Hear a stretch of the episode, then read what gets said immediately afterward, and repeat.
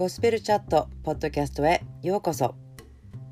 この時間はゴスペルリビングインストラクターの相馬信子がお送りする命のしゃべりです。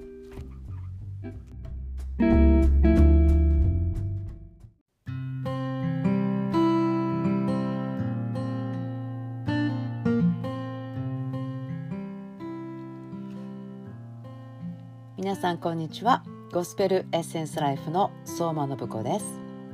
今日も23 day チャレンジ聞いてくださってありがとうございます。今日は3月10日。この23日間のポッドキャストチャレンジの3日目になります。信仰希望愛。このことをセンターにして23日間おしゃべりをしていこうと思ってるんですけれども皆さんのえ昨日のですね少しコメントをいただきました。その10個神様がしてくださったことですね。10思い出してそれを数えて感謝すること。そのことはとても良かったですと言ってくださった方もいました。ありがとうございます。確かに私たちは思い出して感謝するということはその感情も生み出しますよね。私たちの心の中に喜びとかあ大丈夫だ私は守られている私は祝福されているそのような感情が湧き上がってきますよね。私たちの心っていうのはとっても実は影響があるので私たちが習慣にするというかですね。あいや神様はこんな良いことをしてくれた。感謝しますということを口にしていくのはとっても良いことだなと思いました。今日はですね、えー、勇気ということをお話したいと思ってるんですね。勇気ということ。なぜならば、えー、昨日と今日がプリム祭ということなんですよね。えイスラエルでは今日も多分お祝いされてるんですけれどもそれはまああの Facebook とかで見るとみんなが仮装をしてお祝いをしてるなんか飲み食いをしてるっていう感じのことだけしかあまりわからないかもしれませんけれどもルーツは聖書の中のエステル記ですね。え孤児であったエステルが王のところに、まあ、結果的にですね、え王妃になってそして彼女が立ち上がったことによってユダヤの民が絶滅させられられるはずが、えー、反対にユダヤ人の敵を絶滅することができたというですねこのエステルという一人の女性を神様が選んでしかもこの面白いのはエステル家のところには多分神様のことがほとんど出てこないんですよね。でもこの神様のいるのかないないのかなわからないよって思われるような状態であっても神様が働かれるということを私たちがここからすごく励まされるよということも聞いたことがあります。もちろん神様働いていらっしゃるんですけどでもですね今日私が励ましたいまた私も励まされる必要があるというのはですね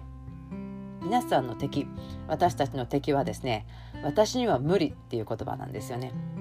私にはできないっていう言葉はすごく敵なんです。なぜならばこれは、えー、キャロライン・リーフさんというですねこのクリスチャンの脳科学者の方ですねあの考え思考とまた脳のつながりとかをいろいろ研究してたくさんの本も書かれてる方なんですけど彼女が言ってる話ですけども私はできないその「I can't」っていうですねこうできない宣言をしてしまうと本当に脳は諦めてしまうというか OK やらないんだねっていうふうに応答してしまうそうなんですね。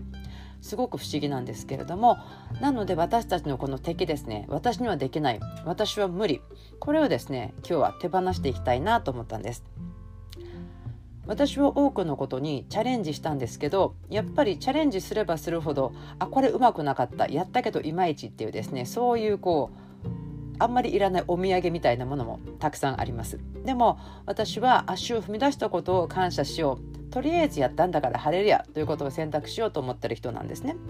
であっても過去にあんまり良い経験を出せなかった時や今一つと思い続けてしまってはですねそれがまるで重荷のようになってしまってせっかくのやったらできるのに練習を続けたら上達してすごく良いものができるよっていうことも生み出せなくなってしまうんですね。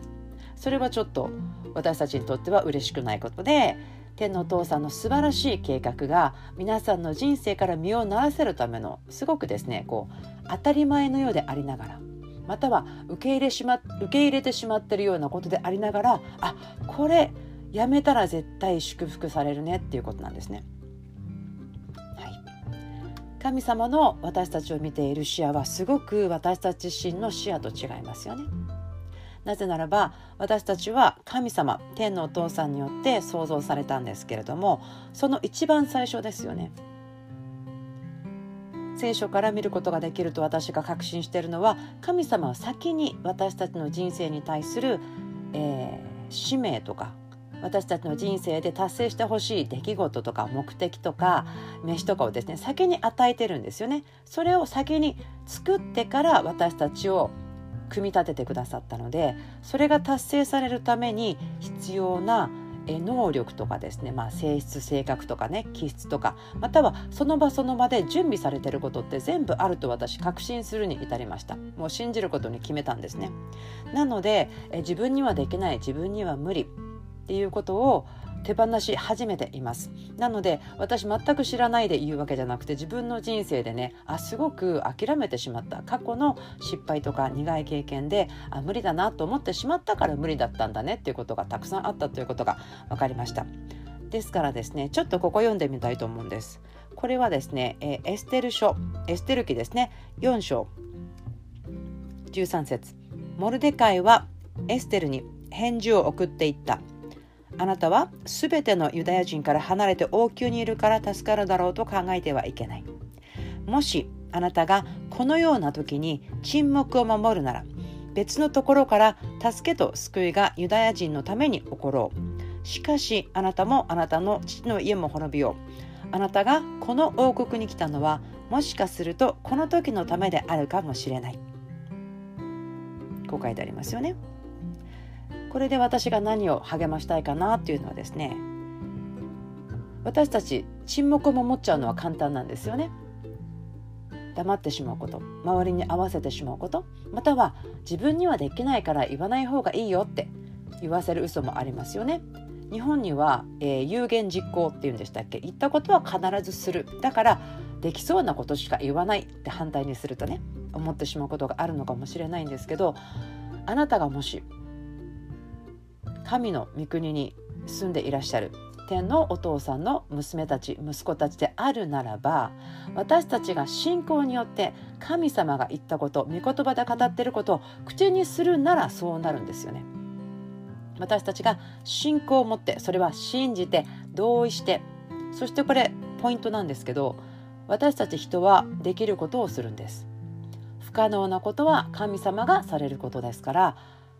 神様ができることを自分の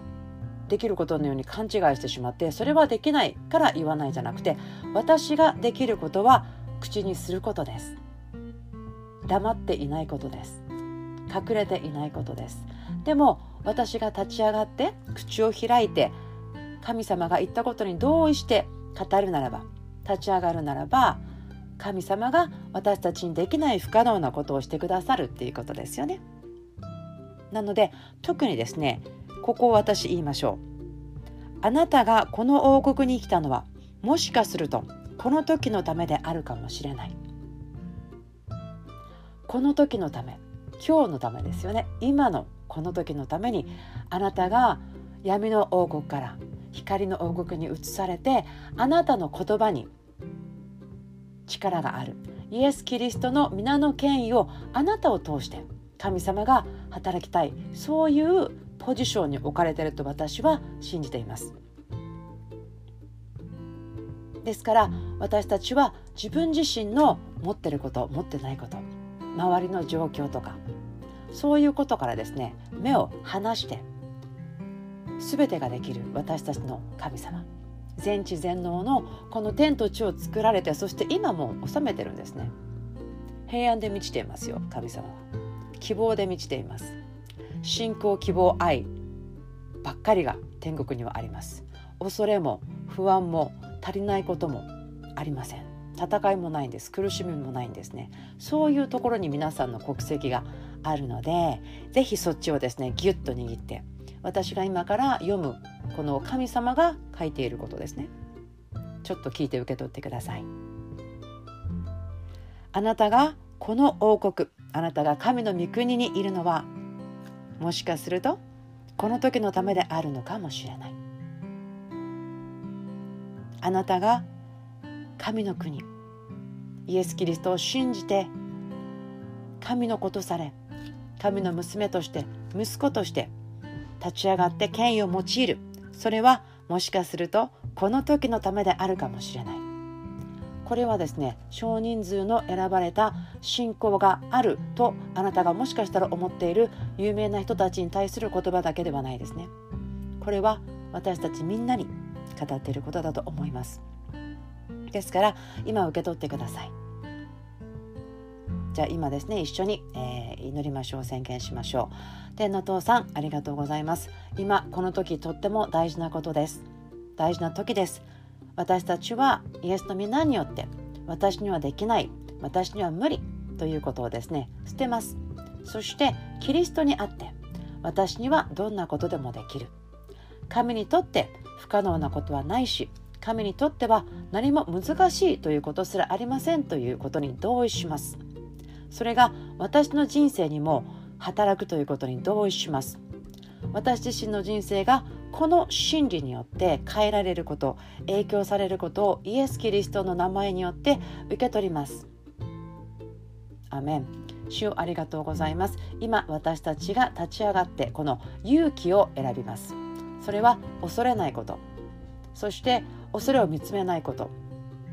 見つめて心をですね取られてしまわないように私たちが見つめるのは勝利している主ですよね。すでに勝利しています。そしてその勝利したイエス・キリストの中にいる自分のことを見て喜んで感謝します。はい。ありがとうございました。それでは皆さんの今日これからの午後夜も祝福いっぱいの時間になることイエス・キリストの皆によって感謝してお付き合いありがとうございましたではまた明日お会いしましょう